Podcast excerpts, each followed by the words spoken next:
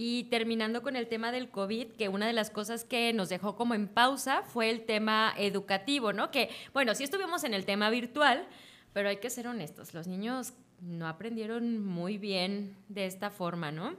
Y empiezan... Nos falta disciplina. Ay, amiga, es que, ¿sabes qué? Es muy complejo el tema virtual. Mira, yo que di clases virtualmente también, eh, el que los, sobre todo a ciertas edades, yo creo, ¿no? Eh, ya, ya jóvenes que están en la universidad, esto veo un poquito más fácil y se podría hablar de disciplina, pero niños de 10, 5, 8 años en el tema virtual me parece complicadísimo. Ya voy a salir yo con mis cosas, ya sabes, ¿verdad? Pero es que creo que nos falta disciplina como mexicanos. Hay que hacernos también una autocrítica muy sincera y muy honesta. Porque si tú me pones niños de 5 o 6 años eh, eh, este, orientales, esos niños son más disciplinados que nada, están al tiro, hacen ejercicio, hacen un montón de cosas.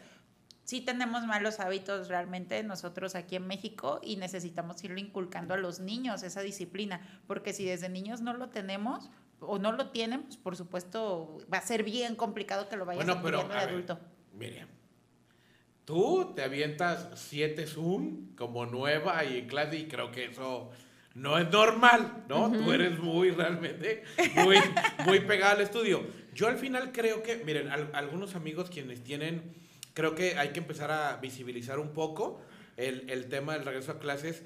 Creo que los dos, o sea, los chiquitos o quienes tenían dos, quienes tenían que estar en dos clases y lo típico de que, oiga maestra, yo quiero participar y tenía que la mamá abrirle el micrófono y cerrarle y todo eso. Bueno, creo que, creo que al final pues son, son temas que pueden ser hasta divertidos. Lo grave es que creo que la educación a distancia fue para un México muy privilegiado, donde no todos los niños tenían acceso, no tenían una televisión, creo que fue un tremendo fiasco los, los programas educativos que se dieron en, televisión abierta, porque hay hogares donde ni siquiera tienen una televisión. Entonces creo que esta medida, yo partiría diciendo, fue para muy pocos, fue para una clase privilegiada, y creo que lamentablemente no hay un programa donde diga cómo se va a recuperar este tiempo perdido.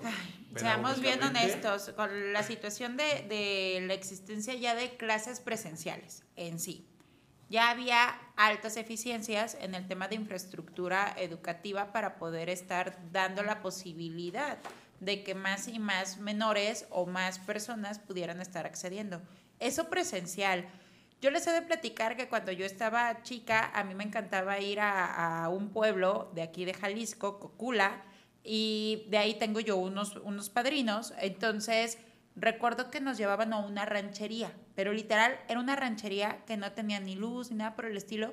Y yo estaba muy chica y a mí me llamaba mucho la atención de repente cuando iba caminando en el empedrado, porque a veces no era ni empedrado, eran calles deslavadas completamente de tierra, este, ranchería tal cual, o sea, con un montón de, necesidades, sin camiones, sin nada. E, es más, hasta cuando había un solo teléfono en toda la comunidad.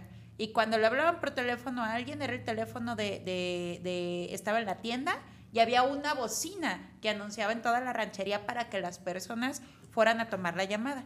Pero bueno, para que se den más o menos una idea. Y yo recuerdo que en una de esas brechitas en las que yo iba caminando, de repente había un cerquito en el que decía telesecundaria. Y a mí me llamaba muchísimo la atención porque yo decía, ¿cómo una telesecundaria? En aquel entonces, ¿qué les diré? Yo creo que yo tendría unos 13 años. Pues por supuesto es de que aquí en Guadalajara, en zona metropolitana, y una familia de clase media, pues hay un tema de mayor accesibilidad. Eso, viéndolo desde el tema presencial. Ahora traslademos todas esas necesidades en un tema virtual que hasta las familias de clases medias, hasta yo misma, por más como dices que me la paso estudiando y que sí me la paso en 20 Zooms, es cierto, pero le he batallado también mucho porque pues son cosas con las cuales hay plataformas en las que no estás habituado o que no le terminas entendiendo o que apenas estás tratando de ir agarrando el vuelo, ¿no? Pero sacamos el barco a flote. Los maestros, los estudiantes, la sociedad, sacamos el barco a flote. Y yo creo que lo más importante y lo más rescatable del tema, que, que creo que fue lo que nos dejó muy claro la pandemia, es que somos entes sociales, ¿sabes? Y los niños, nuestros jóvenes, aprenden no solamente en los temas teóricos estando en un salón, sino también aprenden de sus pares. Yo creo que es mucho más importante, yo creo que lo que nos enseñó ahorita la pandemia, mira, los niños se van a regularizar, los que van a tener, desafortunadamente hay que ser honestos, ¿no? Los que van a tener la oportunidad educativa, quienes van a regresar a sus clases normales, obviamente el rezago educativo que ya traían los niños que de por sí no podían ir a la escuela, esa es otra, otra cosa, pero yo creo que al final los aprendizajes también tienen que ver con un tema madurativo, no solamente de, poder asistir a la escuela. Entonces, ese tema y esos aprendizajes que tenían en las escuelas los van a poder recuperar. ¿Ustedes creen que ya era necesario que estuviéramos presenciales? Sí. ¿Sí? ¿Por qué? A ver. Mira, pues, quitando el tema, quitando el tema, eh, obviamente una parte es el tema de salud, una parte es el tema de contagios, pero el yo, por ejemplo, ver a mi hijo, el ver a mis alumnos, el poder volver a convivir con niños, híjole, es una parte esencial en el crecimiento y desarrollo de una persona, definitivamente. Y ves a los chicos cómo vuelven a compartir con sus pares, el poder jugar en un patio, el poder platicar con el vecino, es más, hasta el poder hacerle así a otra persona, es algo que nos hacía muchísima falta y creo que a todos. Desde un tema social, pero yo creo que o sea, creo que la pregunta sería, ¿estaban las condiciones para el regreso a clases? la necesidad La necesidad creo que es inobjetable. Sí, pero, se tenían las, condiciones, a ver, y yo nada más dejo este punto. Los que regresaron a clases, que son niños y adolescentes, no voy a hablar posgrado, no están vacunados aún.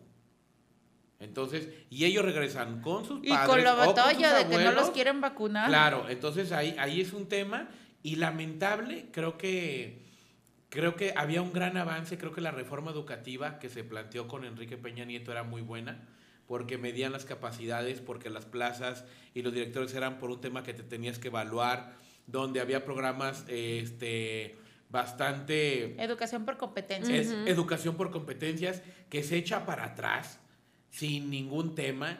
Otra vez regresamos a los viejos y anquilosados temas con los maestros, que creo que también habían hecho un gran esfuerzo, donde había un sistema de competencia para ellos. Y creo que no debemos olvidar el punto de que hay 60 millones de mexicanos en pobreza extrema, que no tienen un oficio o que no tienen educación por una deficiencia del gobierno. Y creo que al final este, este tipo de políticas siguen condenando a la clase lastimada, a la pobreza extrema, donde no hay una inversión en, centros educativos. Es decir, si ya había un retroceso con echar atrás la reforma, todavía se acentúa más por estos temas de COVID y que volvemos a lo mismo, el gobierno federal y el gobierno local no han sabido cómo, ni siquiera tuvieron talento pues ni para repartir gel o cubrebocas en las escuelas. ¿No? Entonces, imagínense de ahí más las capacidades técnicas que se requerían, con los maestros no hubo una capacitación. No había instalaciones adecuadas porque aparte, este, recordemos que en este año cuando se da el anuncio de que se va a regresar a presencialidad, dicen, a ver, uno de los sistemas va a ser, la clase se va a estar transmitiendo en línea para los que no asisten. Y a mí me tocó ver en reportes en noticias, cuando estuvieron cubriendo en varias escuelas, muchas escuelas no tenían internet. ¿Cómo iban a transmitirlo? O sea, son un montón de cosas. Y, y que luego también el gobierno dijo, para quien quiera, a ver, una madre, este, una familia, este, clase media donde trabaja el, el papá y trabaja la mamá, no tenía otra opción. ¿Saben? Porque tampoco hubo políticas laborales donde tú pudieras acudir con el hijo o tal vez no puedes asistir a la fábrica con el hijo, entonces no tenías otra opción. Y máxime y acentúa que las guarderías las borraste de un plomazo. Así es. Y quitaste todos los apoyos. Y que, quitaste todos los apoyos, bueno, pues entonces ¿dónde dejan a los hijos? Sí, claro, no, no tienes espacio y no tienes lugar, ¿no? Yo, yo tuve eh, la bueno, cuando me tocó el mero punto de la pandemia, pues yo era personal de salud y a mí me tocó la guardería abierta, pero había miles de mujeres que no tenían dónde dejar a sus hijos tampoco, ¿no? Y no solamente por un tema de, de que si eliminó todas las guarderías, sino porque también las guarderías cerraron. Entonces, también el tema de digo, desafortunadamente también la escuela se ve como un espacio donde puedes dejar a tu hijo seguro un tiempo determinado donde tú vas a trabajar. Y mucha de la falta de empleo. Sí, te da para tu programación. Claro, ¿no? Fue también por eso, porque muchas mamás tuvieron que renunciar. Y, ahí viene la cuarta ola. La, la, pregunta se las dejo a ustedes y a ustedes que nos escuchan y nos ven. ¿Creen que vaya a haber un retroceso, que la presencialidad se elimine o no? En enero y febrero, se, enero y febrero, las primeras dos semanas de enero, se, nos vamos a virtual. Porque quién sabe en ¿Es diciembre qué suceda. Ah, no, no, no, Inclusive ya, es una política aquí en Jalisco, que sea una presencial. ¿Tú, Miriam? Ay, pues, ¿qué les diré? Ustedes lo saben, acá conmigo, por ejemplo, pues en la Universidad de Guadalajara como maestra, pues sí fue como un, un shock hasta en el cambio en este último ciclo. Es a lo que voy, en este último ciclo. Y es de sacar a colación, porque hace un momento estábamos en la FIL eh, este, recorriendo otro amigo y yo, y me topé a, un alumno actual. Y yo, ay, fulanito, me dice, ay, maestra, me alcanzó a reconocer, aunque era, eh, este, nos conocíamos nada más por camarita. Efectivamente nos hace falta ya el tema de la presencialidad ya hay una necesidad dentro de esto. Nosotros, yo sí sentí dentro de UDG que fuimos operando bien este, esta situación híbrida, este, con buenos espacios. Sí se estuvieron haciendo pruebas. A mí me llegó a tocar de manera aleatoria en mi salón que pasaban por el grupo completo y les hacían la prueba tal cual de, con todo y cotonete y les entregaban en ese momento sus resultados para ver si tenían COVID o no. O sea, sí se estuvieron cumpliendo los protocolos que estuvo anunciando directamente la, universidad dentro de esto. Hay una necesidad ya de la universidad y del estudiantado de empezarnos a estar incorporando de nueva cuenta las aulas. Pero también, ah, por lo menos conmigo, el sector que a, a mí es el, el enfocado en, en donde yo imparto clases, ya se les está vacunando.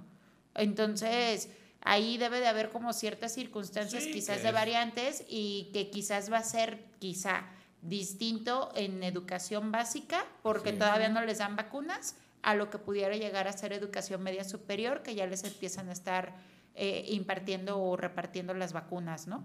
Pero bueno, que nos comenten ustedes si realmente el regreso a clases estábamos listos hablando de materia de capacidad instalada. Creo que socialmente era una necesidad, eso no está discusión, pero cuéntenos ustedes cómo les fue con el regreso, realmente era lo que esperaban, no social, sino realmente se tenían las condiciones y se siguen teniendo las condiciones para que todos los niños estén en presenciales. Seguimos en remate.